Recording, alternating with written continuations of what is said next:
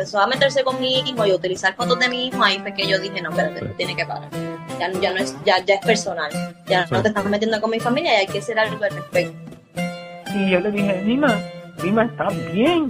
Y ella tenía la mano para todavía parece estaba dormida, pero tenía la mano como me apretó la manita.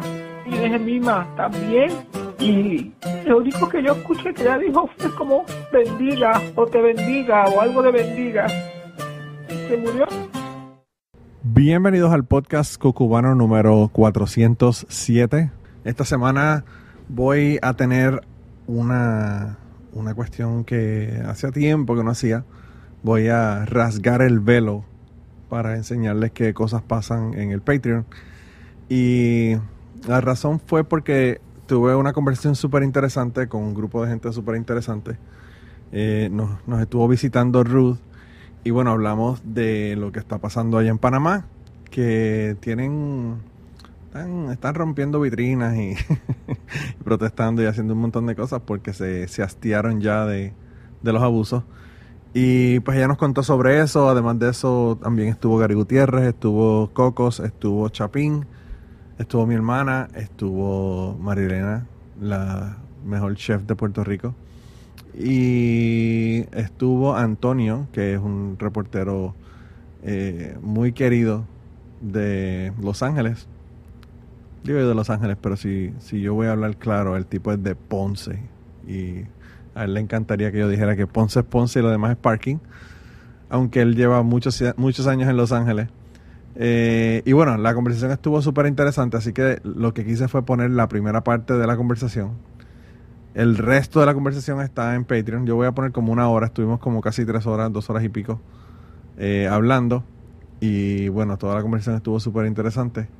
Así que si quieren ver el resto de la conversación, y digo ver porque allá en patreon.com slash manolomatos lo tienen en video, pues van a tener que darse la vuelta por allá por Patreon y, y entrar a la familia de Patreon utilizando dólares. anyway, nada, gente. Yo lo que voy a hacer es que los voy a dejar con esta conversación súper interesante que tuvimos hace como una semana, semana y media.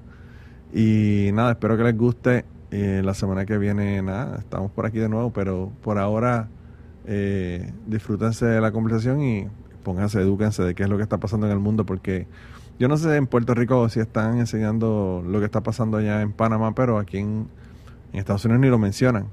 Y pues no es no es algo que se pueda uno despreocupar y no prestar la atención. Así que eh, si no saben lo que está pasando en Panamá, pues se enteran aquí y después pueden ir a hacer el, el resto del research en internet. Así que nada, sin más entonces los voy a dejar con la conversación del día de hoy. Espero que tengan un día de acción de gracias a las personas que lo celebren con la familia muy alegre. Acuérdense que todos los teléfonos tienen una grabadora. Y aunque ustedes no me envíen esas grabaciones, graben a sus familiares, escuchen sus voces, especialmente en un momento dado que no van a estar con ustedes, las van a tener en su bolsillo y van a poderlos escuchar eh, por el resto de su vida y las historias y todo lo que pasa.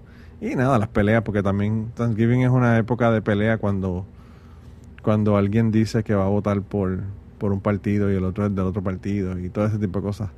Así que, eh, nada, acuérdense, grabadoras siempre en el bolsillo. Así que es cuestión de apretar un botón, ponerla en la mesa y escuchar la conversación y dejar que, que sus abuelos, sus abuelas, sus tíos, sus papás le cuenten historias de antaño. Así que nada, con la conversación de hoy los dejo y espero que, como les dije, tengan una semana excelente. 14, o sea, dependiendo de la gente, ¿verdad? Eh, y si, y si te... Yo soy la que no se conecta, me conecté una vez hace como no, yo, dos años. Y yo, y yo lo que hago es que... Me conecté a hablar con tu tía, imagínate. Diablo, mis tías, ¿verdad? Por cierto, mi tía, mi tía, yo, yo estoy haciendo las historias estas diarias de cuatro minutos y, hice unos cuentos ahí de, del que es todavía esposo de mi, de mi tía, la que vive en Estados Unidos. Llamé a mi tía y empecé a grabarlo para que me añadiera historias de esas historias, ¿verdad? No solamente las que conté, conté dos cosas, pero ella me hizo otro montón de historias que yo no sabía. Me, ella me contó que mi tía se, cuando se casó, compraron, cogieron un hotel, ¿verdad? En, en el mismo San Juan, ¿verdad? Para quedarse de luna de miel en el hotel. Y le dijeron a mi, a la hija de mi tía, a mi prima, que, que le comprara el hotel, que le hiciera la reservación y todo lo demás, porque parece que ellos no sabían hacerlo por internet. Y entonces ella le hizo una reservación en hotel, que supuestamente era tremendo hotel, bla, bla, bla. Dicen que a, como a las 3 de la mañana empagaron todo y se fueron para la casa de tan malo que era la mierda de hotel, no podían ni dormir en la cama tan mala que... Ay, no. Y yo le dije a mi tía, pero ¿a quién se le ocurre decirle a mi prima que sea la persona que le haga la reservación del hotel? Porque obviamente yo sé que mi Alguien que, prima alguien que no sabe.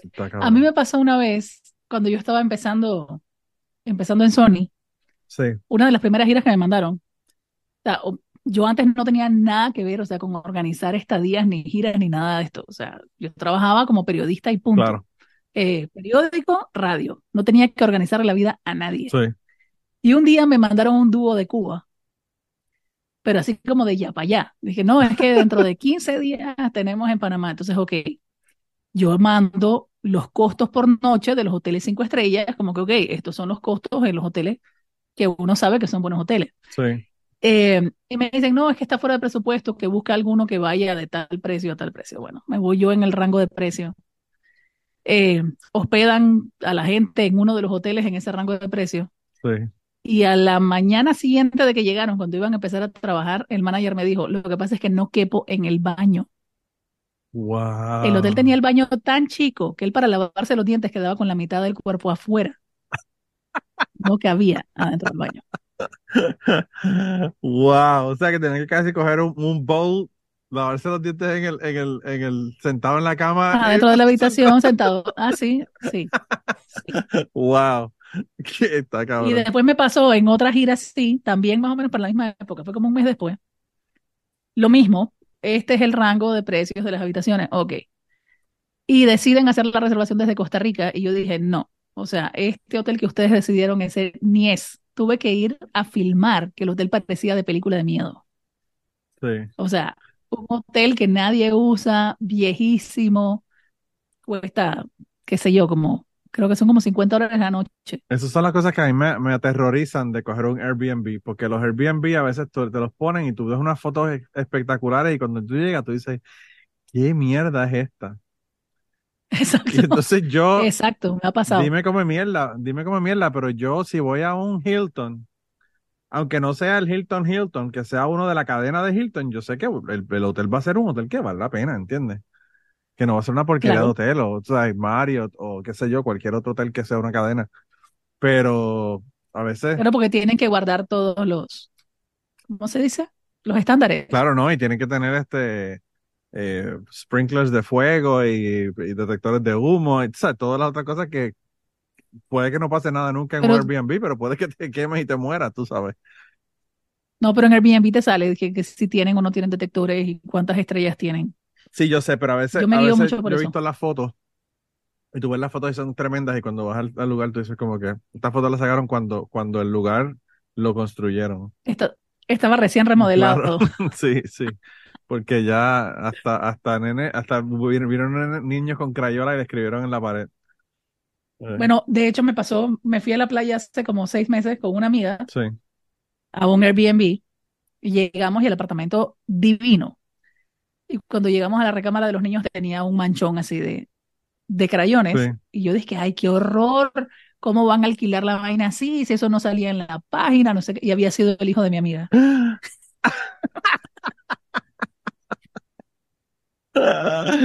Oh my God, como mi hermana que, se, que iba a pelear en un restaurante en Puerto Rico porque tenía un pelo a la comida y el pelo era de ella. bueno, exacto, Porque ella, así mismo. ella, eh, nosotros fuimos a un, a un restaurante, el- es un restaurante cubano bien famoso de Puerto Rico. Yo no sé si todavía está abierto, pero anyway, estaba abierto cuando yo estaba allá todavía.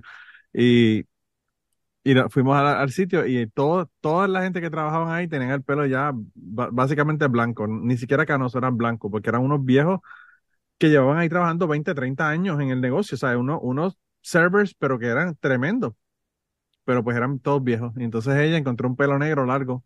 Y yo le dije, Mirza, mira a tu alrededor. Aquí nadie tiene pelo negro, número uno. Y número dos, el pelo, un pelo así de largo, nadie lo va a tener porque todo el mundo tiene el pelo corto, porque esta gente lo que tiene son pelo corto. Entonces ella como que, ah, Ok. Y no dijo nada. Pero ya ella iba a montarse en tribuna y a pedir la comida gratis. Ya tú sabes. Mira, ahí llegó Gary. ¿Cómo estás, Gary? Pues mi hijo aquí, viviendo la colonia, sobreviviendo al imperio. ¿Cómo estás? Pues yo, yo pensé que qué bueno que viniste porque yo había invitado a Ruth y me imagino que quiere, que quieres tener el Hola. update, el update panameño de lo que está pasando por allá, porque tú sabes que la cosa está, Ah, estaba, estaba tratando de identificar el, el, el acento. sí. Ah, sí, es, es bastante mezclado. Sí. No, Ella, pero sí. ella habla con todo el mundo y se le pega un poquito de cada uno. A veces te dice, Sí. oh, pero bueno, tú ves cómo es la vaina. Yo no, yo no sé cómo es la vaina aquí. Eh, Yo no sé cómo es la vaina. ah, yo creo que yo la había oído en cucubano, ¿no? Claro, claro. Muchas Sí, veces, sí. muchas veces en Cucubano. Antes, antes participaba a menudo. Sí. Ahora que soy famosa ya no. Ahora, ya- ahora hay que pagarle, ahora hay que, ahora hay que mandarle los royalties antes, por, por PayPal. antes, antes este, participaba a menudo y ahora participa Bad Bunny. ¿Qué vamos a hacer? Un chiste, un chiste pendejo de mi edad, ¿qué te puedo decir? No, no, lo- no, digas de menudo que esta era una de las de, las de que tenía menuditis cuando era joven. Eso ni es. Sí. Todavía. Yo solo me limitaba a trabajar con ellos. Ah, bueno, no, pero, pero verdad que tú, verdad que tú los conociste cuando ya, Sí, porque ya usted ya habían ido a rehab y todo lo demás. Sí, Oye, está cabrón. ya habían salido de la cárcel. Este es, yo creo que el, el Zoom más internacional que hemos tenido. Tenemos Panamá, Guatemala, Puerto Rico y Estados Unidos. Mira qué ¿Quién cojones. más está por ahí? ¿Quién más está por ahí?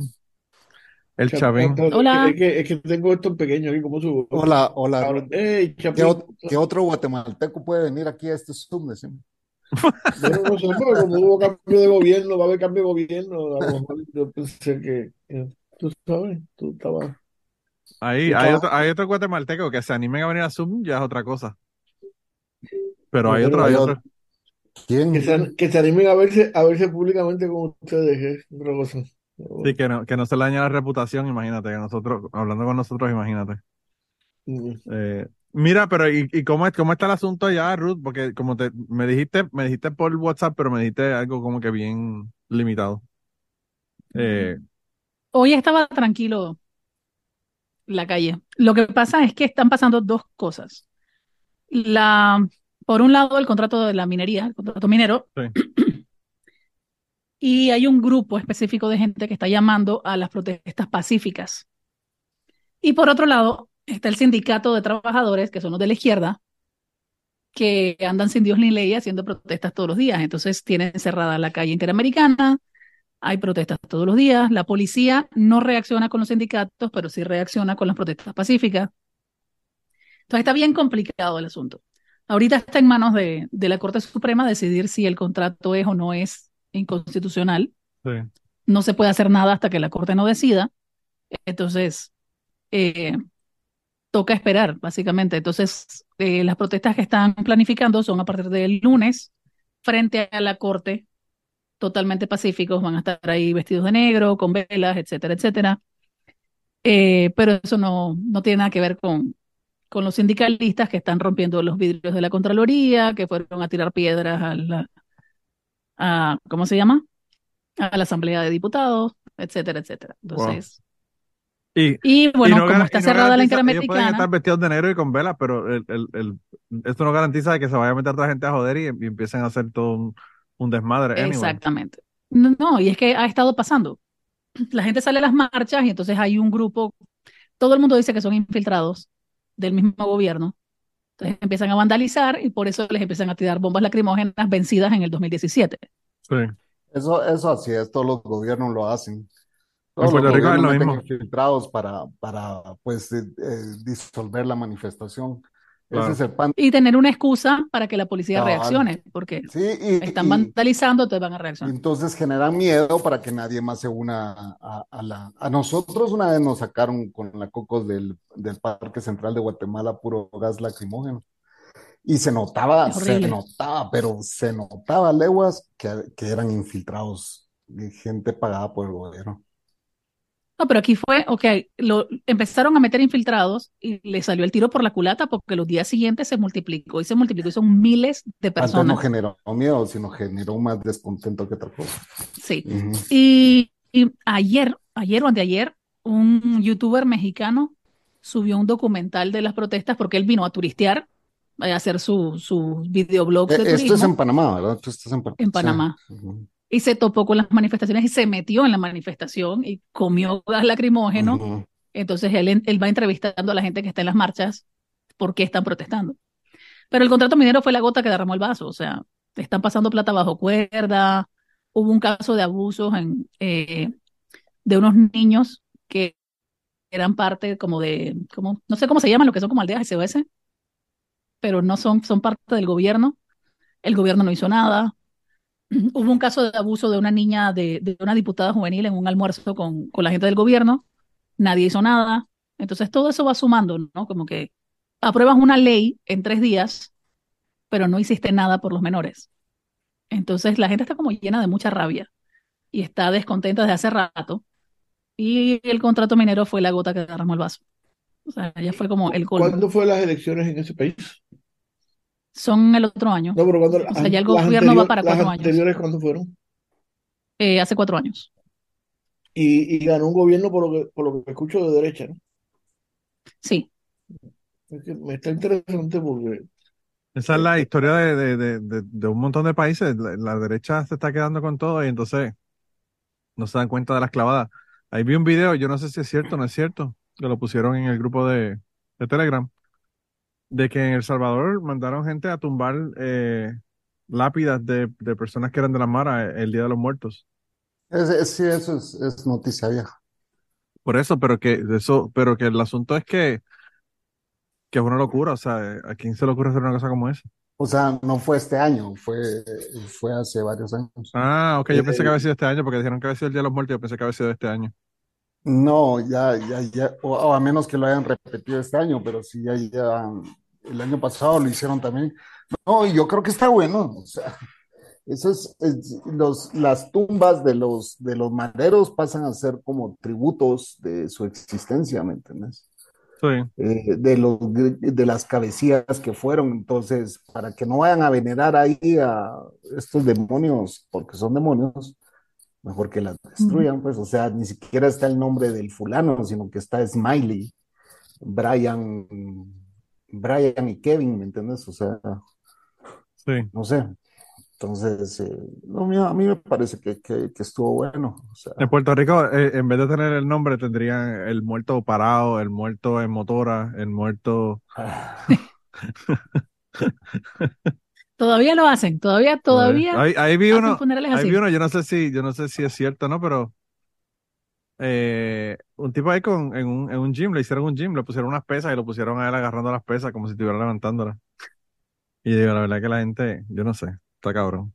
Eh, Eso está horrible. ¿Tú te imaginas? Tú ir a ver al tío tuyo y que se murió y lo tengan levantando pesas después de muerto. Está cabrón. Pobre viejo. Ni, no ponen a trabajar hasta después de muerto. Está cabrón. wow. No, pero yo vi los videos de ellos rompiendo cristales y toda la cosa y esa, y esa mierda pasó en Puerto Rico también. En Puerto Rico hicieron unas protestas hace unos años atrás y como dice Chapín, era un montón de infiltrados del gobierno que tú los veías que, o sea, la gente que son policías o fuerza de choque o, o, eh, este tipo de gente, por la ropa que tienen, por las botas que tienen, por, por el porte que tienen, tú sabes que, que son gente que, que los enviaron allí, o sea, Por la forma de agarrar la pistola para hacer tiros al aire, también, claro, que fue el caso aquí. sí, sí, sí. Entonces, pues, tú sabes, eh, es, es como dicen la excusa, la excusa para, para sacar a esa gente de ahí. Eh, Sí, y bueno, y hubo un caso con la Interamericana cerrada, los alimentos, o sea, toda la comida que viene de, de las tierras altas se está perdiendo porque está cerrada la calle claro, y no les llega a ellos la gasolina porque van al revés, ¿no? Va la- los vegetales de tierras altas hacia la ciudad y el, el combustible de la ciudad hacia tierras altas. Sí. Entonces tuvieron que traer gasolina de Costa Rica. Eh, y hubo un caso hace un par de días donde un tipo se bajó del carro, le metió dos tiros a dos tipos, mató a los manifestantes y siguió como si nada, recogiendo las cosas para abrir la e- calle. Ese fue el estadounidense que disparó. Es colonense, es de aquí. O sea, Bueno, hijo de estadounidenses, ah, pero es panameño. Profesor de Derecho en la universidad, graduado del, de, oh, wow, aquí en Panamá de Derecho. wow, Obviamente se sabe la ley completa y sabe que al tener 77 años lo van a mandar para su casa, porque la ley dice que si tiene más de 70 no puede ir preso, o sea, no puede ir a una prisión. Sí. Lo que pasa es que, Entonces lo que pasa es la que eso, eso es una, excepto en sitios como Estados Unidos, es, es una norma, porque es que sale tan costoso cuidar un preso a esa edad que, que, que, Sí, que no, que no vale la pena. Este, Bueno, pues eh, entonces, entonces se salvó Trump, este, Gary, no lo van a meter preso entonces. no, por eso digo, no, pero en Estados Unidos no en aplica. Estados Unidos. Fíjate, fíjate, una de las cosas interesantes con Trump es que todas la, todas esas leyes represivas que se han hecho para controlar a los negros, este, ahora se van a clavar a Trump con ellas, porque, eh, eh, eh, por ejemplo, Georgia, la cuestión de la libertad provisional o la libertad super- supervisada es bien, bien finita, Claro. eh, no, no hay indulto. el indulto te lo dan después que cumples tu sentencia para limpiarte el récord que puedas conseguir trabajo, si, o sea, es un proceso y, y ahora pues le toca a Trump y ahora, por supuesto, ahora, ahora es un- ahora es una cosa terrible la ley, porque- pero mientras era para los negros nada más, pues, pues. Claro, sí, como siempre, de, como te preguntaba lo de la derecha porque me está interesante porque al igual que veo en otros sitios, eh, incluso, incluso en El Salvador, los pueblos votan, y yo puedo entender por qué votan gobiernos de derecha, ¿verdad? Porque votan basados en el miedo, en la desesperación, en, en todo ese tipo de cosas. Son tan pendejos que se creen que la gente de clase alta los va a representar. Y, y, y, y votan en eso y, y obviamente las derechas hacen lo que han hecho siempre las derechas, ¿no? O entonces, es como yo le decía en Puerto Rico cuando, cuando hubo el primer gobierno así abiertamente de derecha, que fue, que fue Rosselló Padre, que la gente estaba peleando y decía, pero ustedes son unos. Ese, ese hombre ganó con, la primera persona que ganó en Puerto Rico con más de un millón de votos fue, fue ese señor, que, que recibió más, un más de un millón de votos en, un- en una plantilla de votantes que es como de dos millones, algo así. O sea, que, que, que, que- y, y, y cuando tú miras el plan, y cuando tú miras el, cuando tú mirabas el plan de trabajo, todas las barbaridades que estaban haciendo estaban en el plan de trabajo. Pues, pues, o sea, si usted es tan pendejo que se va a creer que un tipo criado en la opulencia y en el privilegio se va a ocupar de usted, pues, pues, pues se merece el gobierno que tiene, tú sabes. Entonces, cuando, cuando yo escucho lo que, lo que escucho a la compañera hablar de, de Panamá, pues me parece que es el, el, el pejo arrepentido que vuelve, ¿verdad? O sea, la misma cosa.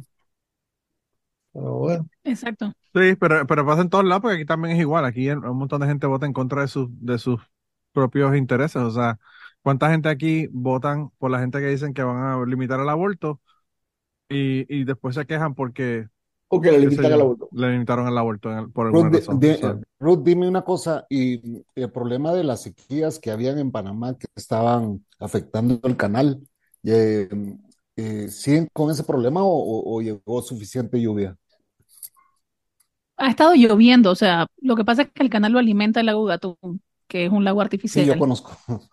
Y no ha dejado de funcionar realmente. O Ok, sea, sí existía, sí existía la preocupación de la que falta de fuese, sí, de que fuese un problema real, pero nunca llegó a pasar Ah, y no han dejado de Bueno, y funcionar. esta Y semana estas protestas, perdón, y estas protestas han, han causado eh, que el canal pare o eso, eso no va a parar nunca, eso no. No, no, el canal no ha parado, el turismo no ha parado, o sea, todo el país se mantiene exactamente igual. Eh, de hecho, la gente está llegando sin saber que hay protestas. Se topan con que la protesta ya está aquí, o sea, cuando ya están en Panamá. Ya.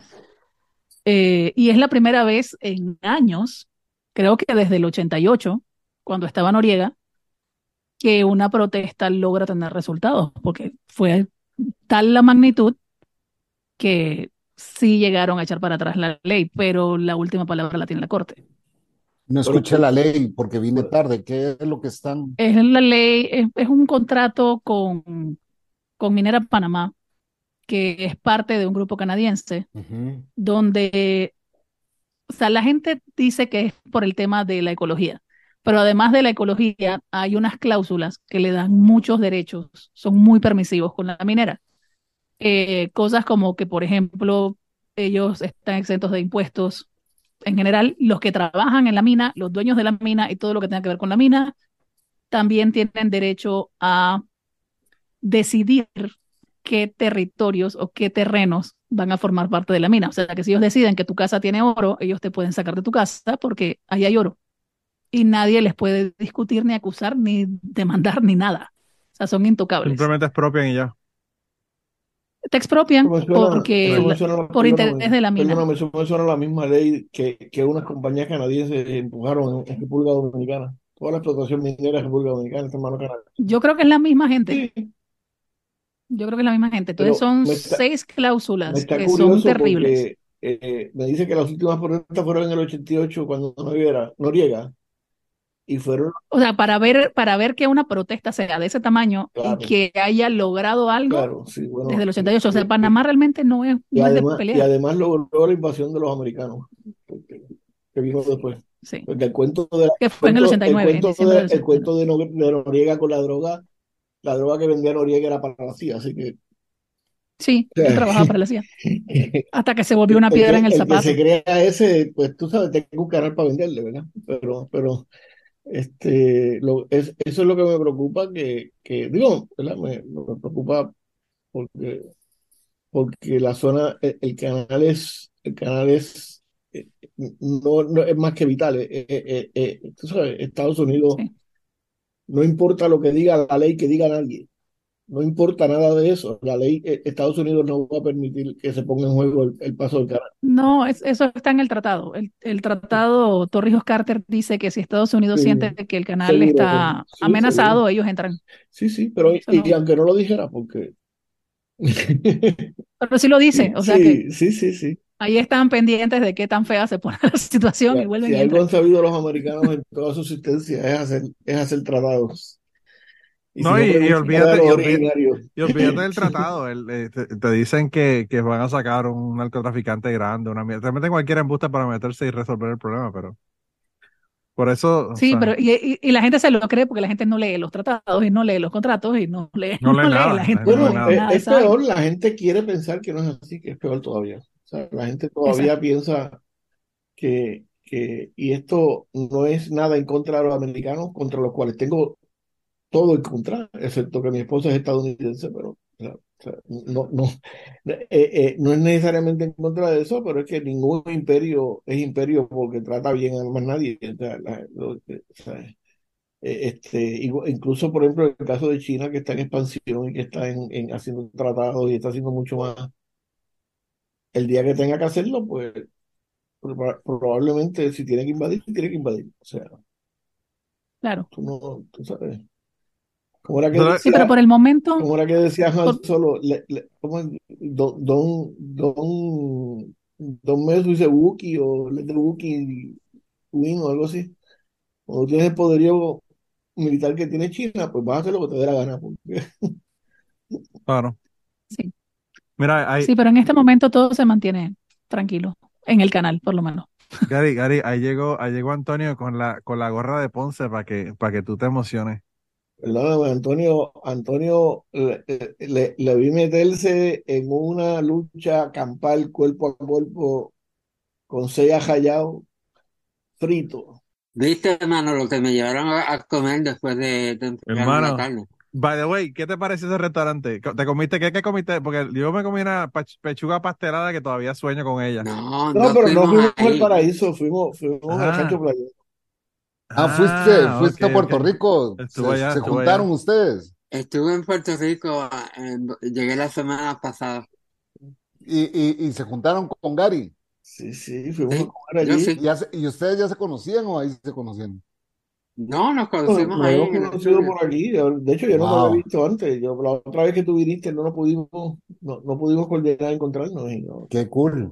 Cucubano, cucubano, uniendo gente, uniendo gente del mismo pueblo y de la misma edad, pero que no se conocen. Mira cómo es la cuestión. Bueno, y que, y que yo estudiaba en la Doctor Pila y, y, y Antonio, y, en la, y Antonio en la en San Conrado que, que, que estaba, ¿cómo era? Están bastante juntas. Sí, están a menos de, de, de media milla. ¿Y cuál de las dos escuelas es más fresa? Para ver quién de los dos es más fresa. Ay, por favor, yo iba a un colegio católico. Sí, yo, Gary iba a una escuela pública. yo- yo iba a la educación, yo iba a la educación pública porque yo estaba Entonces Gary es calle. Yo estaba en un colegio católico hasta que un día mandó un ca- mandó al carajo un cura y, y, y, y tu- tu- tu- tu- se puso complicada la cosa. De Gary hubiese, nuestros, Gary. Hubiese estudiado con Antonio, lo único que el problema fue que mandó por el carajo al cura y lo sacaron. Bueno, no, y, la- y la- las monjas de San Conrado eran hardcore. Sí. No, no, No, la- eran- las monjas, las monjas en Utuado también eran bastante cabronas. Allí, allí no, No, había, pero no las monjas problema. de San Conrado eran súper liberales, eran, eran bien abiertas. La, que- Yo, la de sí. Santa María Reina, la de Santa María Reina, sí que la de la Academia de Santa María eran también hardcore. es así.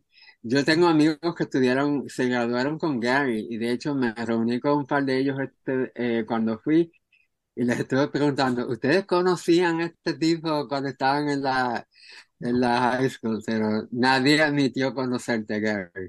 No, yo, yo, es que, es que la, probablemente tus amistades eh, se movían en, en, en, en el ambiente Eran muy de, fresas para ser amigos no, no, es que, es que la, la escuela Doctor Pila era, era muy conocida por sus grupos de, de arte eh, performeras, ¿no? De, de- de lo que llaman ahora performeros, de arte teatrales, ¿no? Entonces había grupos de teatro, había coral, había, había tuna, eh, había, y, y yo no, no, yo me juntaba, el grupo con el que yo jangueaba eran con cuatro o cinco ner- nerds de política, y, y, y no Sí. tenía mucho, Sí, mucho dos de mis amigas estaban en el coro de la Sí, por escuela. eso, ¿ves? Me lo imaginé. Entonces, pues, pues eh, sí, eso, esos grupos eran los grupos del co- lo- en, en esa escuela, el- esos, esos grupos de, ar- de, de, de, de- de artes teatrales o performance, yo no sé cómo llamarle a eso, Antonio, pero bueno,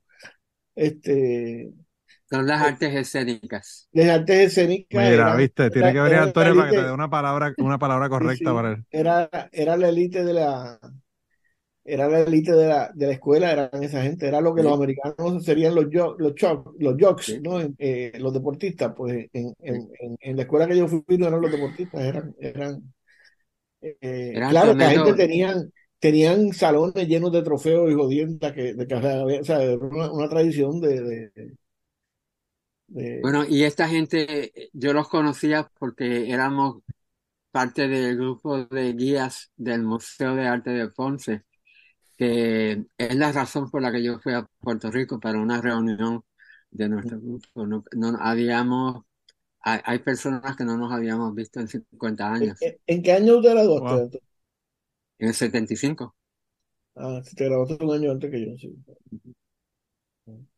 Yo tenía un Pero, añito, un añito tenía yo. Yo, no- Yo yo tenía, no había yo nacido. tenía cuatro. No, por la forma que te referiste a lo de Noriega, me imaginé que, que no no habías nacido en esa época. Porque, ah, habla- habló como cuando uno habla aquí de Muñoz Rivera y de Hosto y Betanza, sí, eso pasó en el Sí, siglo pasado. en el siglo pasado. No, no, no, ya yo había nacido ahí. Para la invasión sí había nacido.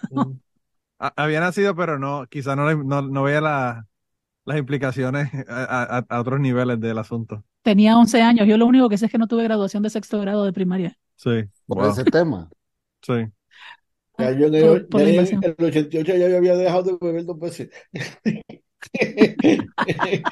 Ya Gary, ya había, ya Gary había tenido 17 trabajos. Había cambiado de Más una o para otra menos, para más otra. o menos. Había mandado para el carajo a 347 curas y 27 monjas. No, pero mira, con el cura, con el cura la historia me dio la razón porque eh, eh, eh, es un cura de apellido Gallo y, y era un español hijo de puta que, que, que después, yo no sé qué él me dijo porque yo Estas no historias están tan buenas que voy a tener que, que hacer unos editajes pequeños y ponerla en, en el, en el feed regular. Pues él, él- él me dijo algo de que el pelo estaba largo y yo ese día yo no sé por qué yo estaba con, con, con y me vi y le dije, mire, canto de cabrón, váyase al carajo. Y me levanté y me fui para la oficina y le dije, llame a mi madre que yo me voy para el carajo de aquí. Mira, Y, diablo. pero la historia me dio la razón porque, de hecho, el, el- el principal trató de que no me fuera, yo era miembro del consejo de estudiantes, aún en, en octavo grado, noveno grado, bueno, noveno porque yo fui para Doctor Pira, así que era en décimo, estaba en décimo. Y, y, pero, pero la historia me dio la razón porque después el cura ese acabó con un cul- con un, una secta por allá por Bayamón, por, por Vega Baja, qué sé yo. Ah, y se salió de, de la iglesia carajo, católica. estaba loco para el carajo, sí. Sí, sí, era un tipo, es que, o sea, aún para los estándares de los curas franquistas, de los 70, ese tipo era un hijo de puta, imagínate. sí, Ya pero eso, eso es mucho decir, Gary, está cabrón. Sí, O sea, sí. O sea, aún para esos estándares, ese tipo era un hijo de puta. wow, wow. El Sí. tipo estaba fuera, fuera de, fuera de liga. Fuera de control. Sí, sí, Sí, wow. gracias, gracias, gracias a Dios que el cielo, ¿cómo es que el cielo no existe? Porque, porque ese cabrón probablemente ahí es donde debiera estar, pero es una, es una, es una lástima que no exista. Bendito, pobre. Pues fíjate, lo- los curas eran, los curas eran gente decente en Utuado, en su mayoría. El problema eran las monjas, que era, o una monja específicamente, que era una cabrona, que había venido del, Yo- del pueblo de Arecibo. pues estos, estos curas que, que, que, que estaban en, en, en el sitio donde el colegio estaba eran escolapios y, y eran bastante decentes. Eso es una orden de educadores. Yo no sé cuánto, cuánto cariño le tengan a los niños, ¿verdad? Pero este, yo, por lo menos Gary, cuando yo ¿en qué, estudiaba, en no qué recuerdo- sentido, Gary? ¿En qué por sentido? eso yo no, no- no- Depende de cómo lo veas. no recuerdo en que en, en- en nunca haber escuchado ni siquiera rumores de ese tipo de cosas en, en, en donde yo estudié. Nada de dejar, dejar que los niños vengan a mí, nada de eso. Soy, soy- ¿cómo confieso? Pero, pero, pero los escolapios eran, eran franquistas, o sea, eran, eh, bueno, todos los curas eran franquistas, pero, los escolapios, y, y sobre todo en, estamos hablando del 71, que ya, el- ya Franco estaba viejo y, y, obviamente eh, eh, eh, esa generación se había criado, se había hecho cura bajo Franco, ¿verdad? Así que asumo que, no, Sí.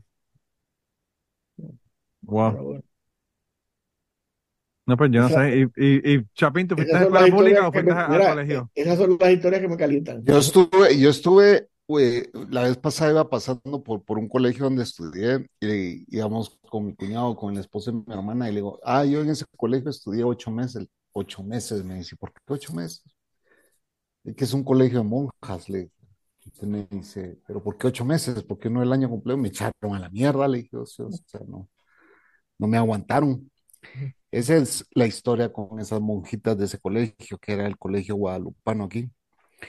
Y de ahí eh, tenía una, una monja que me odiaban porque yo iba a un, a, a un colegio de monjas a, a recoger a mi novia de turno. Yo tuve cinco novias en ese colegio. Entonces, me, me decía la Sor, Sor- Sor me Al decía, final del año le dieron, le dieron el diploma y graduaron también, porque So- carajo, pasaba era, era ahí. colegio de, colegio de señoritas y, y Sor Luz Helena me decía, ay, no, ¿usted qué está haciendo aquí? ¿A quién viene a traer ahora? Mira, tienes que ponerle un bip al nombre de. Yo le voy a poner bip a todo, a todo, a lo de, a lo de la gorra y todo lo Entonces- demás. Le, le tengo los bips. Entonces, eh, ¿qué anda haciendo aquí? Y, y bueno, tengo mi historia en ese colegio también, que no es de, no es mixto, es solo de señoritas, pero sí fue chistoso en, en mis tiempos de, de joven. Y tiene unas historias que las va a dejar para el podcast secreto cuando, cuando se anime a, a Mira, contar esas otras historias. Ari, ¿escuchaste la, la- escuchaste el podcast donde te hicimos pedazos, no? Sí, sí, los ignoré debidamente. Yo No creo- nos hizo yo- caso. Yo, yo, yo como, como, como anarcoso creo en la libertad de expresión. y de- cada uno tiene derecho a tener Y cada cual hable lo que le dé la gana. Sí. Mira, tú me ibas a preguntar algo, Manolo, cuando, cuando estaba hablando de lo de la escuela, que, que te interrumpí, no sé. No, no, no, lo que le pregunté fue a, a Chapín que, que si él había estado Ah. en colegio, porque yo sé que tú estuviste en una, en una escuela que también el Panther fue a esa misma escuela, ¿no? Yo y el Panther, no. No juntos, pero, pero que no, no fueron a la misma escuela ustedes. No. Porque Panther me contó en uno de los episodios de un, un, un despelote que hicieron que, que salió hasta en el periódico. Que creo que el Panther Sí, salía. no, lo que pasa es que él salió una vez en el periódico y yo salí una vez en el periódico también. Sí. Ah, Pero no, no fue que hayamos ido en el mismo despelote. Yo le llevo como 10 años a Panther, pues, o sea. Sí, sí, Él sí. salió en el periódico, pero salió viendo el caso, no te preocupes. No, él salió, él salió en el periódico, en el periódico y lo que decía era, este es uno de los hijos de puta que estaban haciendo el despelote. Y la foto de él, Sí, que él me la envió. salió él lanzando envió. una bomba lacrimógena de vuelta Sí. a los policías. Sí. Yo creo que con esa foto. foto fue a pedir asilo político a la embajada americana. Ah, sí. Espera que gane Trump otra vez, que te va a ser más fácil. Sí, sobre todo cuando Trump, que, Sí. que, cuando- que yo creo que, porque, by the way, yo creo que votó por él, que vaya y le diga que votó por él. Ah, sí, él es full republicano. No, pues mira, mira para allá. Eh, para que tú veas cómo es la gente, de, lanzar bombas lacrimógenas a, a convertirse en republicano, cómo han cambiado las cosas. Es una cosa increíble. Ahora hasta, hasta, hasta Bill Maher ahora es republicano, no jodas. La, derecha está lanzando bombas y, las protestas ahora en España, así que eso no es nada, nada nuevo. Sí, Bueno, si alguien, si alguien tiene experiencia creando violencia, es primero el Estado y segundo las derechas. Así que, Claro. que como ahí ya, lo- ahí ya está Gary curándose en salud y quitándose la responsabilidad. Eh, no, tú no, sabes no, que es que, es que, el hecho de que haya violencia de un lado no quita que, haya violencia del otro lado también, ¿verdad, Gary? Tú sabes claro, no, no, no, no, pero lo que me refiero es que, que, que eh, yo estuve hablando con, con, con sociólogos de esto en una convención y, y es- y me- había un, un viejo que decía, es que hay que entender que cuando viene al uso de la violencia, nadie tiene más experiencia que el gobierno. Ah, no, claro. Así que no Bueno, importa y, lo que ah, tú eh, hagas, el gobierno, el gobierno tiene más, más, más capacidad, más experiencia que tú en eso. Así que, no solamente más capacidad y más experiencia, sino más impunidad también, porque hay un montón de cosas que no, sí, tú bueno, sabes. tú sabes, mira, tan simple como regresar a los mártires de Chicago en el siglo, en el siglo XIX en Estados Unidos, que a todas luces la bomba la puso la policía. Así que, y, y, Claro. y acabaron, y acabaron eh, eh, guindando a, a, a cinco por, por, tú sabes, pero bueno. Sí. Sí, no, eso, eh, Eh, volviendo, volviendo al mismo tema de que, de que esta gente se infiltran y hacen cosas y después te, la- te echan la culpa a ti de lo que Bueno, pasó. por lo menos en, en Puerto Rico, yo no sé allá en, en Panamá, pero mm, como, como conoció Chapín recientemente, las historias represivas de nuestro pueblo son bastante parecidas. En Puerto. Rico, excepto por unos casos muy específicos donde eh, en Estados Unidos la, la FAN, la, la Fuerza Armada de Liberación, en los años 70 eh, tomaron responsabilidad, y unos casos muy específicos en Puerto Rico con los macheteros donde también tomaron responsabilidad. Eh, claro, la, la- la violencia política en Puerto Rico ha sido por el Estado, por el, por el, por el Estado federal y por los exilios cubanos. Esas son las, esa, esa, esa es la violencia política en el país de finales del siglo, del siglo XX. O sea, sí, la verdadera violencia política en el país la hizo, la hizo el exilio cubano, sí, esa gente es de los cuales increíble. todos salieron impunes. Claro, no, y no solamente, no solamente en Estados Unidos, sino, no solamente en Puerto Rico, sino que en Estados Unidos también están haciendo lo mismo.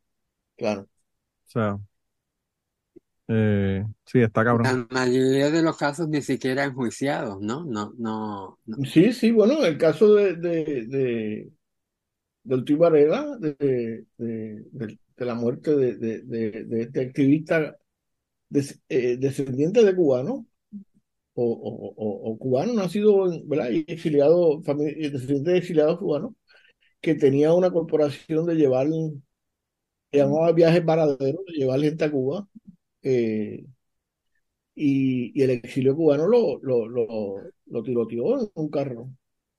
Y, y eso se ha sabido ahora porque hay un comité que, que no ha permitido que, que, se deje el caso enfriar y, y todos los, eso fue hace 30 años y todavía todos los años ellos van a erradicar nuevamente las cosas y, y, y gracias a que se han ido muriendo los exiliados, las cláusulas de, de protección de, de la CIA y del FBI, de todo ese tipo de cosas, caducan cuando tú te mueres. Entonces, Sí, pues, cada vez que se mueren uno, pues ellos piden los documentos y, y, y ven las intervenciones. Dios, la Coco, saludos. Se fue la Coco.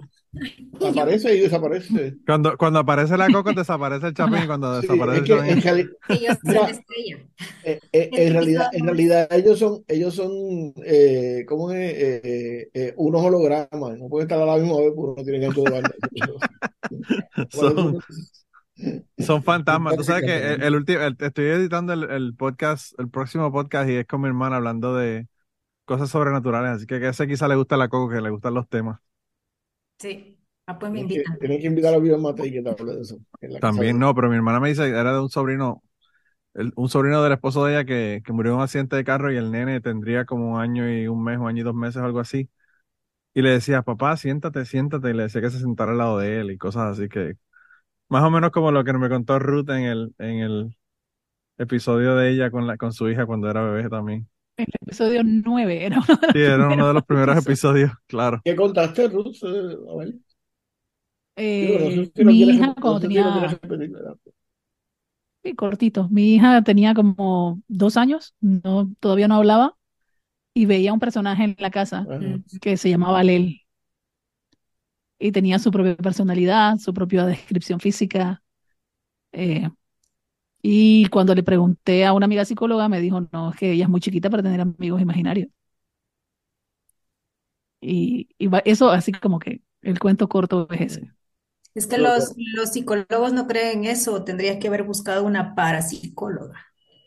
Pero, No, pero es que de hecho me dijo, Ruth, hay algo más, busca más información, porque yo como psicóloga te puedo decir que no tiene edad para tener amigos imaginarios. O sea, lo que está viendo no es que tiene un amigo imaginario.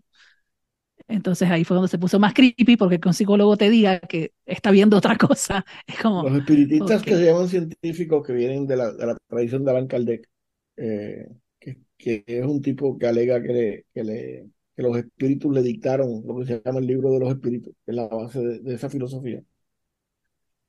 Alegan que la persona encarna, cuando, o sea, ellos en nacer es encarnar y morirse es desencarnarse. Y alegan que tú terminas de encarnar como a los cinco años. Entonces, que en esos, en esos edades, estoy citando, no estoy otorgando la controversia, estoy citando. En esas edades, tú estás en ambos, en ambos planos, funcionas en ambos planos. Ambas dimensiones. Y que por eso es que los niños desarrollan toda la cuestión de, de lo de, De poder ver todas esas pendejadas. de, de, de, de poder de, de, de alegadamente ver cosas, ¿verdad? O sea, que- No, pues, Y tiene sentido, a medida, pero Alel vivió en mi casa por años. No fue como, digo, que todavía quizás puede estar ahí y no lo vean. puede que siga ahí, nada más que llegó un punto en que mi hija dijo, no, él ya no quiere jugar conmigo, dice que ya se va y, y ya, o sea, se fue tranquilo, así como que ya no vamos a jugar más, Sí. chao. Como la película Hearts and Souls. ¿Tuviste esa película, Ruth? No, Es una película donde... porque va de eso. me la recomendó Sí. Díaz Mateo para que la vea. Está en Netflix, Ah, sí. no sé ahora, está en- sí, está en- Ah, pues mira, la pueden ver. Pero no, es una película que... Yo no sé si es Robert Downey Jr., no sé quién fue el que lo hizo. Creo que era Robert Downey Jr. Pero anyway, el caso es que hay un accidente en un autobús, se muere la gente en el autobús del autobús y pues todos se quedan como que con cosas inconclusas que, que, no, que no lograron hacer.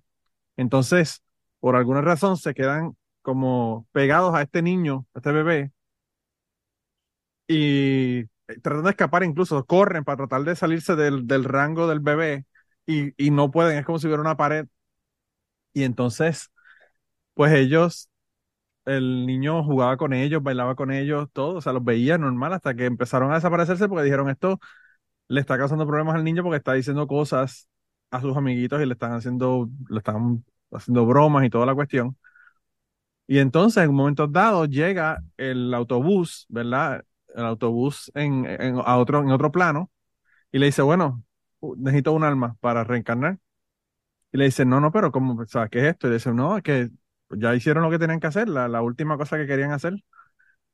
Y entonces ellos dicen, nosotros no sabemos de qué están hablando. Entonces, pues se enteran de que es que ninguno se enteró de que lo que la, razón por la que estaban con el niño era porque a través del niño iban a lograr lo- la última cosa que querían hacer en la vida. Entonces ahí le dicen, dame un, dame tiempo, dámonos unos días para resolver. Y el problema es tratar de convencer a este niño que ya no los ve y que cree que era una cuestión de su imaginación, tratar de convencerlo de que él es el que va a ayudarlos a ellos a hacer esa, esa última cosa. Uno de ellos era cantar en público, otro era... Entonces, pues la película es el proceso ese de, desde que los ve de nuevo por primera vez y por poco tiene un accidente hasta pues lograr, ¿verdad? Lo que, hacer lo que van a hacer. Pero la película se llama Hearts and Souls. ¿De A mí me encantó la película. ¿De cuándo No. es? ¿Cuándo lo hicieron? Uf, esto es de los probably finales de los 80, principios de los 90, maybe. Porque Antes de, por- de que Robert Downey Jr. cayera en desgracia y volviera a renacer. Imagínate Es cuánto que tiempo ese, hace de ese eso. es un tema que en Hollywood es que recurrente. Y Sí, Sí. sí. Y bueno. Yo creo que fue Y para, para cuando hicieron la película Ghost, que fue súper famosa también. O sea, que me era. parece es que, buena. sí, me parece que tiene que ver, digo, me estoy preguntando ahora si tiene que ver con, con, con los mismos procesos de, de problemas económicos, porque esos temas, esos temas de, de, de esas espiritualidades y toda la cuestión del New Age y todo eso, como que van y vienen de acuerdo, de acuerdo. Y me, pre- sí. me pregunto si tuviera, si tiene que ver algo con, con, con, con la gente buscando un refugio en momentos de situaciones difíciles eh, Sí, socioeconómicas, ¿no? sí, No sé. puede ser, no sé. Pero yo sé, yo sé que Mirza, Mirza había contado de esos, de esos cuentos y lo íbamos a grabar para, para el Día de los Muertos, obviamente, pero pues se atrasó el asunto, no pudimos grabar y después ella grabó uno y que no se pudo publicar porque dijo un montón de cosas que, que no se podían poner en el feed regular y las tuve que poner en Patreon y hablando de incluso de villano antillano y toda la cosa. Y entonces, este, pues ahora grabamos eso y estoy editándolo, no, no lo he terminado todavía, pero el caso es que ella, yo no sabía, y quizás llegue yo ahorita por ahí, no sé. Yo no sabía que, que el, en sus creencias religiosas, que son evangélicas, ¿verdad? Cristianas, pues ella entiende que eso no son muertos los que estaban hablando con ese niño. Era, tenía que ser un demonio o un ángel, porque aparentemente los muertos están muertos y no se comunican con la gente. Entonces, pues, pues ella, ella, me- me- eso yo no lo sabía, eso me entero con mi hermana, ¿verdad? Pero el caso es que el niño, o sea, el niño levantaba las manos y le decía papá, papá, como para que lo agarrara y toda la cosa, o sea, a ese nivel era el asunto. Y entonces ella, yo tuve en la universidad un profesor en la, en la clase de fe cristiana, la cual, la cual pasé con 100, déjame decir. La más sólida. De hecho, pasaste, pasaste la clase da, con 100, pero en la vida te, te- en la vida te colgaste, hermano. no, no, no, pero la, la, déjame decirte que le daba tutoría a gente que eran, que eran cristianos de avivamiento hardcore, eso, que, bueno, bueno. Wow, Este, porque por supuesto, eh, los que saben de Biblia son los ateos, no son, no son, pero bueno, eso claro, comete. Claro. Eh, y, y, y él, y él, él como evangélico, el, profesor que era, un, que era un ministro ordenado, ¿verdad? Eh, yo creo que era, no sé de qué denominación, pero era una de, la, de, la- de las denominaciones eh, tradicionales, ¿no? De, no de las nuevas, sino tradicionales. Él, él decía que, que los, los- esos son demonios porque cuando el, el, eh, ¿cómo es? Se le aparece eh, el ángel a, a David, digo, al, al rey David. El eh, la Biblia dice que surge del piso, entonces pues eso te implica hacia, a ese nivel, que, que, que viene de, que viene de las profundidades de la tierra. Sí. Así que bueno. Pues yo no sé, yo no, yo no sabía eso, eso, como te digo, con, con mi, mi querida hermana Mirza la que me aclaró que los muertos no salen, sino son ángeles o demonios. Entonces yo le pregunté que si pensaba que era un demonio que se parecía al papá o algo, que está tratando de llevarse el niño.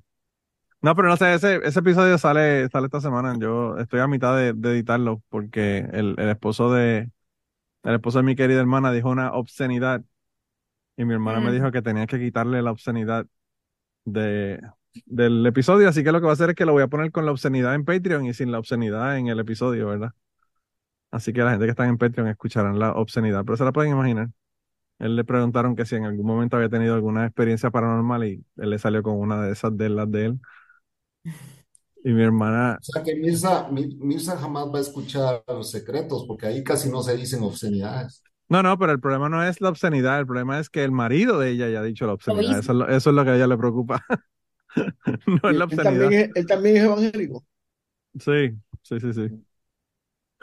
Eh, y entonces pues dijo, dijo unas cosas que, que hubo que quitarlas, ¿verdad? Para el feed, para el feed regular del podcast. Pues si no, mi hermana me mata. Viene, si no, viene aquí a Kentucky y, y me, y me, me agarra por el cuello. Me busca un problema. Te cuelga. Sí, sí, me busco, me busco un problema con ella. Me, me- me imagino que, en- que en Utuado nadie sabe que yo dice con seriedad. No, en Utuado, en- yo creo que, fíjate, yo creo que Muriel, por cierto, debe estar en Utuado. Yo no sé qué está haciendo. Yo, Muriel lo que pasa es que en Utuado tiene tantas amistades. Las amistades de la, de, la clase de, de mi hermana Muriel se reúnen casi todos los fines de semana cuando están en Utuado a comer pizza y a dar cervezas. Y entonces quizás en, esa es la que está mi hermana. Aunque Muriel vive viajando para diferentes partes de la isla. A Muriel le dicen, mira, hay una mata de Pascua bien bonita en, en Yauco, al lado de la plaza. Y entonces mi hermana vaya a ver la mata de Pascua de, de allá de la plaza de, de Yauco. O le dicen, hay una cara de un indio en la pared en qué sé yo, que donde rayos, o que si el chorro de Doña Juana está bien caudaloso, vete para que lo vea y vaya a ver el chorro de Doña Juana, tú sabes, todas esas cosas. Esa, cualquier excusa para quemar gasolina. Yo creo que mi hermana, Suena, como el pueblo de la Cocos. sí, sí. Pues Muriel, Muriel es así. Entonces Mirza es todo lo contrario. Mirza, a Mirza tú tienes que prometerle que hay un buen restaurante en el sitio. Y entonces Mirza se anima a ir a- allá, pero es para ir al restaurante. Eh, Yo guié tanto trabajando que no quiero saber mí, Muriel, yo creo que. Muriel, yo creo que lo que pasa es que es el espíritu de mi papá, porque mi papá era así. A mi papá tú le decías, papi, te, te podía decir un día a las 5 de la tarde, vamos a Arecibo a ver cómo está el mar, si está, si están las olas altas o bajitas. Y era para viajar de todo Arecibo, para pararnos, mirar el mar, ah, ok, y regresar. O sea, sin ninguna razón, en aquella nada época más. era una hora de viaje. En, aqu- sí, en aquella época era una hora, una hora de viaje, por lo menos. Cada, cada, cada Por, por ida y cajetera de vuelta. curva, por cajetera de. Sí, ¿no? Y con la muerta, que dicen que una muerta que se aparece ahí en esa carretera también, que eso es un La problema. mujer de blanco. Había una La mujer, llorona, había una llorona allí. Sí, Sí, hay una La llorona, había una llorona, llorona. la llorona. sí. En La la llorona. carretera. Bueno, y esa, esa, esa, esa, ¿cómo se llama? Historia de la llorona es de todo Centroamérica, porque en todos, México. bueno, pero, pero en México, Centroamérica sí. también la, En, la to- en todos lados la tenemos de alguna manera u otra, tú sabes. Sí. Sí, sí, sí, siempre hay una doña, y siempre es una pobre doña, no, no en un tipo en ningún lado, siempre es una pobre, una pobre mujer que En mató a El sus Salvador hijos. está una que le dicen la ciguanaba, que es la que se aparece en los ríos lavando ropa y que tiene pelo así largo y tiene unas grandes voladas que le cuelgan, Cocos. cocos, Sí, ve- que le cuelgan hasta la, hasta el ombligo. Son re- Esos son mira, deseos, deseos yo, reprimidos de los hombres que ya, ya que tenemos aquí quórum centroamericano y eh, eh, eh, yo quiero dejar claro que el, que el chupacabra era- es puertorriqueño, es original. Sí, Ah, Ese, 100%. ese, ese es nuestra, Sí. nuestra aportación a la criptobiología, ¿cómo es? a la criptobiología Criptozoología zoología internacional. hace falta, hace falta, hace falta Jorge, Jorge que venga para que nos hable de la criptozoología de Puerto Rico. Eh, y, y el vampiro de Moca. ¿Tú En Puerto Rico de habido, en, Puerto Rico hay un montón de, de, de, animales de la criptozoología. El único problema es que el único que se hizo famoso fue el, el chupacabra, pero el- todo el resto de la gente, Coño, pero los mexicanos se lo robaron, mano, nos apropiaron y se apropiaron culturalmente de, de- de- eh, es una apropiación, un acto de agresión cultural. mira, voy a decir algo, voy a decir algo controversial, Gary. De la misma manera que nosotros nos, apro- nos apropiamos del reggaetón de allá de Panamá y nos lo copiamos. Sí, eh, sí, Mañana, eh, sí, mañana voy a tener amenazas de muerte en Twitter por haber dicho que el sí, reggaetón se originó en, en Panamá. sí, este, eh, eh, por lo, por lo, por lo que escuché a la compañera, creo que es un tema sensible. Este, Sí, bastante No, sensible. el reggae en español viene de Panamá y Puerto Rico le puso su parte para convertirlo en reggaetón. No se robaron nada, simplemente lo Lo modificaron. Sí, ¿verdad? Lo modificaron, que no se les olvide que Bad Bunny es puertorriqueño. Claro. ¿verdad? Sí, sí, sí. aunque, aunque tratemos. Aunque, aunque Gary quisiera, Comentario bien ofensivo, ¿no? aunque, aunque Gary quisiera desterrarlo de Puerto Rico, No, fíjate, no, no, yo, yo de verdad que, que no. Me han hecho me, me han hecho tener hasta problemas con Vivian con eso. Yo no tengo problema con, con, con, con, con, con el Bunny. Yo creo que, que es maravilloso que un tipo sin ninguna educación está haciendo la cantidad de dinero que está haciendo y tenga la, pues, tú sabes, me parece que, Es que que mucho lo quiere. y, y bueno, es que no tiene educación, eso es lo que Yo sé, yo sé, pero, pero tienes que enfatizar en No eso. lo dije como una crítica negativa, es fascinante que el tipo tiene la capacidad porque el dueño de Virgin, en las empresas Virgin, ese Virgin Air y todas esas cosas, tampoco tiene Sí, ninguna educación. tampoco tiene un ninguna educación, claro. Y yo creo que, y yo no voy a hablar de él como cantante, porque primero que lo que he escuchado son las dos canciones que tú has enviado, y segundo que yo no tengo oído musical, así que yo no sé. Pero no deja de ser una marca impresionante, o sea, para, para una persona que no tiene ninguna educación, o sea, Sí, es una máquina de mercadeo. sí, sí. Tremenda, tremenda máquina de mercadeo, ya sabes.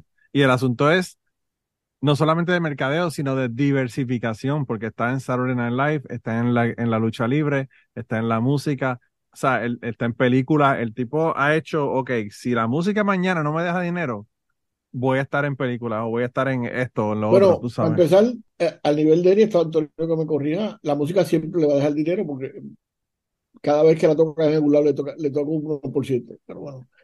Sí, y, Y, yo creo que a los niveles, a los niveles que él tiene ahora le deja un montón de dinero, pero en el, cuando ya no la gente no le estén tocando tanto, pues realmente lo que le dan a estas bueno, compañías pero es en una algún mierda. momento la Coca-Cola lo va a usar para anuncios, y, porque ya lo usó, ya creo que hay un anuncio de- pero Ah, no, sí, sí, eso sí, Pero, eso pero sí. me, está, me está curioso porque estaba viendo unos videos los otros días en YouTube y me di cuenta que, que fenómenos como Sammy Davis Jr. hacían lo mismo también, ¿verdad? Se, se- Antonio. eh, eh, Eh, Sammy, Sammy Davis hizo, hizo, hizo también otras cosas, ¿no? no, Sammy Davis hizo cine y fue Por eso, era un, era un fenómeno así Pero lo que pasa es que Sammy Davis hacía de todo, o sea, desde bailar tap hasta you name it. O sea, el tipo era un showman, el Eso, tipo... mira, eso decían las novias del tipo, que hacía de todo. Ah, bueno, claro, Yo, también. yo, yo eh, eh, estoy de acuerdo con que eh, Bad Bunny, eh, que el mercadeo ha sido importante para la carrera de Bad Bunny, pero yo siempre he pensado que eh, eh, estamos hablando de una persona que eh, tiene un talento y, que con ese talento sobresale por encima del montón de gente que está en, en su género, porque yo creo que sin ese talento el, el marketing no lo hubiera, digo, hubiera Cuando, hablas de talento, hablas de talento musical o hablas de eh, talento, porque me parece bueno, que, me parece que él tiene un carisma y, y un talento de, de, de, de, performero, ¿verdad? De, él, lo que él hace, nos guste o no nos guste, requiere cierto talento. Claro, El, el hacer sus rimas, el hacer su rap, claro. el, el con- el conceptualizar las canciones, eh, sus álbumes, yo creo que él le mete mucho, um, mucho de sí, mucho pensamiento, que estaba envuelto en toda esta, esta máquina publicitaria, claro, porque él, eh, la gente alrededor de él se ha dado cuenta del potencial que tiene y, lo va a explotar. A mí me, me ya me está empezando a preocupar ese hecho de que él está en todas partes, porque yo lo que vi de Saturday Night Live a mí me decepcionó bastante. Entonces, yo Sí. llegué a un pu- eh, A- eh, Ahora sí, ahora sí que no, te van a, a torpedear el programa, eh, el, el cucubano. Pero, pero, pero, ok, ¿por qué, Después de, por que, qué? después de lo que acaba de decir Antonio, tienes que irte a clandestinaje en Puerto Rico, dice. No, pero ¿por qué, por qué te decepcionó? Por la imagen de Manolo, dio. tú lo, tú lo estabas diciendo, creo que con, no sé con quién estuviste hablando conmigo. eh, sobre este tema. Los guiones, el, el, el trabajo que él hizo, la, la, los skits que hizo en ese programa eh, estuvieron malísimos, mal escritos, estereotipados. El chiste de, de ese chiste de sábado gigante, ¿cuántas veces lo van a hacer en Saturday Night Live? Es la única forma en que los gringos que escriben este show se pueden relacionar con el público latino. claro, Sábado Gigante lleva más de 10 años fuera del aire, no tiene ninguna relevancia, pero para ellos eso sigue siendo gracioso. claro. Y, y, y lo siento, pero eh, los, los skits estaban mal escritos, eh, no eran tan cómicos. Bueno, ese show ha decaído mucho también. yo lo único que vi fue la introducción y, y, y la verdad que me estuvo bastante sosa, ¿verdad? Bastante. Sí, eh, aparte de que mencionara a- a- al show de Sunshine y, y, y, y de con Arieta, ¿no? ¿Qué se llama? Que probablemente Sí. para Ruth en, Panamá no tienen, no tienen idea de quién están hablando. Pues, pues yo no vi nada que fuera diferente, la verdad, y, y, y, y, y, y no le, no le vi una profundidad. de- o sea, cuando tiene una plataforma como esa que le estás hablando a la nación americana y sobre todo a los sectores progresistas de la nación americana, eh, tú sabes, no es para decir pendejada, o sea, no sé. Yo creo también lo que pasa, Gary, es que yo, yo entiendo que si alguien puede decirle a Saturday Night Live, yo no voy a perpetuar estereotipos de los latinos, es Bad Claro. Bunny. Yo creo que es la, probablemente el único latino que puede ir ahí y decirle, mira, no me da la gana hacer esa mierda de sketch para burlarme de las novelas de, de mexicanas o lo que fuera. O sea, si tú quieres hacer eso, búscate otra persona. Hay mil formas. En todos los shows hacen lo mismo, un skit sobre las novelas Pero mexicanas. la pregunta es si, la pregunta es si, y, y, y yo no, no le estoy pidiendo a Bad Bunny que, sea, que tenga, que tenga un doctorado en ciencia política, pero, pero la pregunta es si él tiene la educación política o social para eso. Él puede que no lo tenga, pero el- el- ese hombre tiene un nivel Tiene de un gente equipo. trabajando con él Claro. que esa gente sí lo tiene. Y Sí, pero probablemente el equipo diga, bueno, ¿cuál es la audiencia que Claro. tiene el programa? Claro, ¿Cuánta gente te va a ver? No importa que hagas el ridículo con tal de que te vean. claro. O sea, y al final del día es un programa global, porque Pero también, puertorriqueños- tiene si tú los te pones a ver, puertorriqueños si tú te que pones a ver, tenemos, y los puertorriqueños que tenemos el síndrome de la, de la novia olvidada, eh, cualquier persona que salga en televisión nacional de Estados Unidos y diga el nombre de Puerto Rico, pues para nosotros es suficiente para, para quedar prendado de amor para el resto de la claro, pero también lo, también lo que yo veo es que en el caso de, de, de este show, probablemente le hubiese traído tanta audiencia o tanta gente o tanta atención a Bad Bunny el haber salido en el show que haber dicho no voy a salir en el show y haber sido un escándalo y se hubiese ido viral la noticia de que no quiso estar en el show porque estaban estereoti- estereotipando a Sí, los pero latinos. sin, sin entrar mucho en detalle, porque tampoco conozco mucho los detalles, eh, Gene Pérez, Gene Pérez, ¿qué se llama? El, el de Calle 13, Ya, el Gene Calle Pérez, 13, sí. bueno, Calle sí. 13, el- Pérez eh, se paró no sé dónde y dijo pa- para Vieques. Y, y, y, y ese tipo, o sea, y yo creo que en el caso de que estamos en Puerto Rico con una junta de, de, de control de, de, de- de- de imperial, que es lo que es, eh, tú tener una plataforma como esa y ni siquiera hacer un chiste del asunto, pues, ¿sabes? Claro, Sí.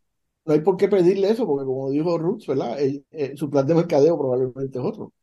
Pero, pero como aquí te venden al tipo como, como un fenómeno sociopolítico casi, pues, ¿dónde está? O sea, porque, por ejemplo, eh, Villano, en lo de Tiny Desk, hizo comentarios más, más, más agudos que, que, que, que lo que, que lo que yo he escuchado de, de Bad Bunny, cuando, Sí. cuando, cuando cosas tan simples como lo vengo a cantar aquí porque no me- ya no me dejan cantarlo en la iglesia, ¿verdad? No me, eso eso es un, tú sabes, este, y, y otra vez, yo no voy a entrar en los talentos musicales porque yo no entiendo la música, pero, pero en términos de, de dominio y, y de presencia escénica, la, eh, la muchacha tiene una presencia monstruosa.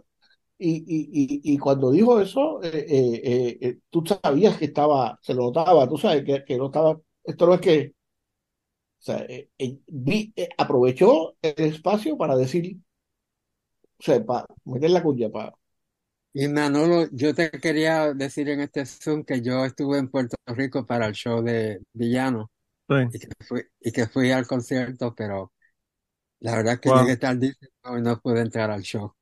Oh, Porque man. hubo, fue el- la noche de las lluvias esas Ah, sí, la que Sí, inundaciones cuando hubo las suspendieron. inundaciones, sí, que lo y yo suspendieron. me tiré para San Juan totalmente ignorando el, el, lo que decían del, Bueno, del es que, es que eh, eh, eh, Jehová obra en extrañas maneras.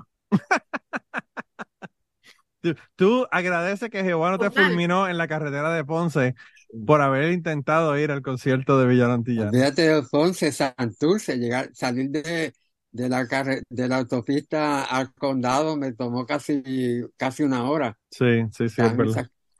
Castigo de Dios, para que esté siguiendo esa gente. Tú sabes que eso fue lo que dijeron, lo que dijeron fue que había sido un castigo de Dios por estar haciendo sus conciertos y toda la cosa y que y Dios yo me y, castigó. y yo lo que pensé, lo que pensé es que lo triste, lo triste es que dijeron que Carmen Jovet, que para la gente que no sabe quién es Carmen Jovet, es una, una periodista súper famosa de Puerto Rico, una de las Sí. Cubrió, cubrió cuando, cuando Moisés abrió el, el mar rojo, ya estaba presente el ella estaba allí, ella estaba allí cubriendo la noticia. Periodista. Bueno, claro. Eh, pónganle lo que ustedes. eh, ah, se me ofende Antonio cuando, la- cuando la pongo en el, en el gremio del Ah, periodista, entre comillas, ¿verdad? Eh, pues ella, eh, creo que hasta se le inundó el carro y toda la cosa. Y entonces yo pensando, pobre, pobre, hasta, hasta la pobre Carmen Jovet pagó por el precio de, de, de, de, de la ira de Dios por el concierto de Villano Antillano. Tú pagó los platos rotos la pobre, la pobre Carmen Jovet, bendito.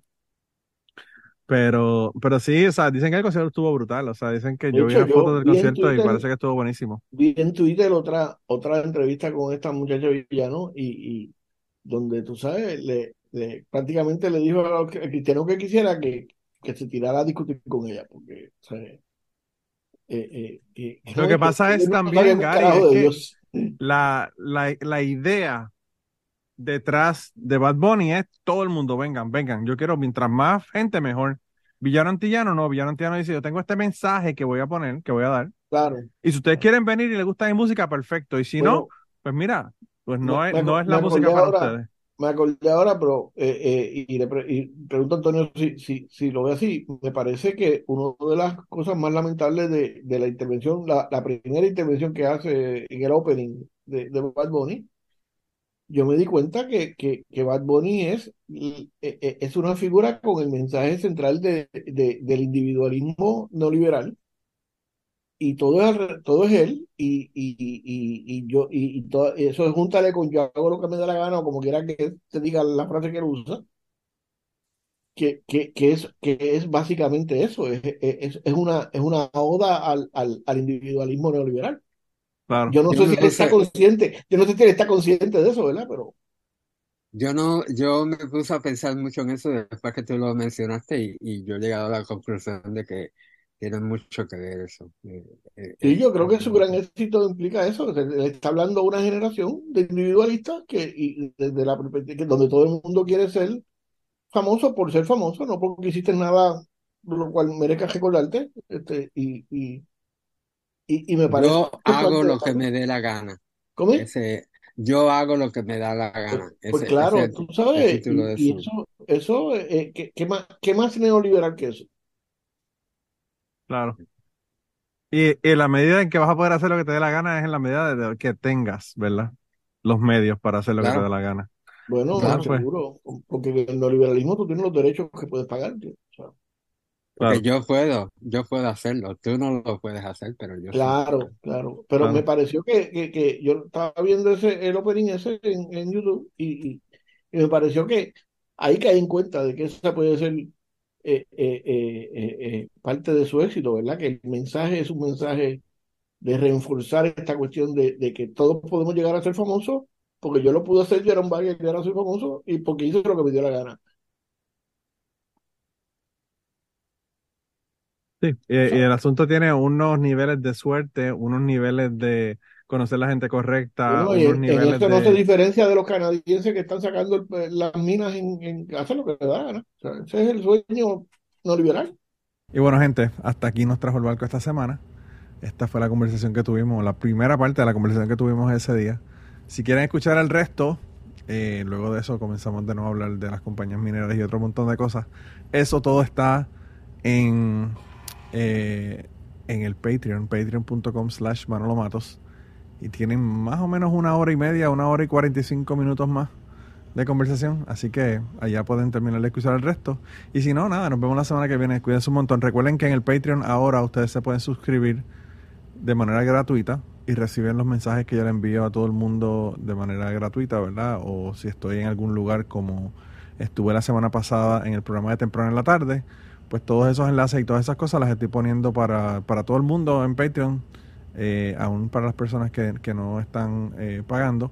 Así que si quieren enterarse de qué está pasando, pues vayan allá, se suscriben en Patreon eh, y pueden tener acceso a todos esos posts que son para, para el resto de la gente. Y nada, gente, te cuido un montón. Espero, como les dije, que tengan una semana brutal. Coman, coman pavo, beban, disfruten y graben a sus familiares. Hasta la semana que viene. Y antes de terminar el podcast del día de hoy, queremos dar las gracias a las personas que nos han ayudado, ¿verdad?, para hacer el podcast posible. Eh, la primera persona que quería agradecerles a Raúl Arnaiz, que me hizo el logo de Cucubano. Eh, Raúl Arnaiz lo consiguen en patreon.com slash Raúl Arnaiz y allá pueden ver sus trabajos. Realmente al- Raúl es tremendo artista. Y además de eso, la canción del podcast la canta Maida Belén con Rafi Lina en la guitarra y Kike Domenech en el 4. Queremos darle las gracias también a ellos por permitirnos utilizar la canción para el podcast.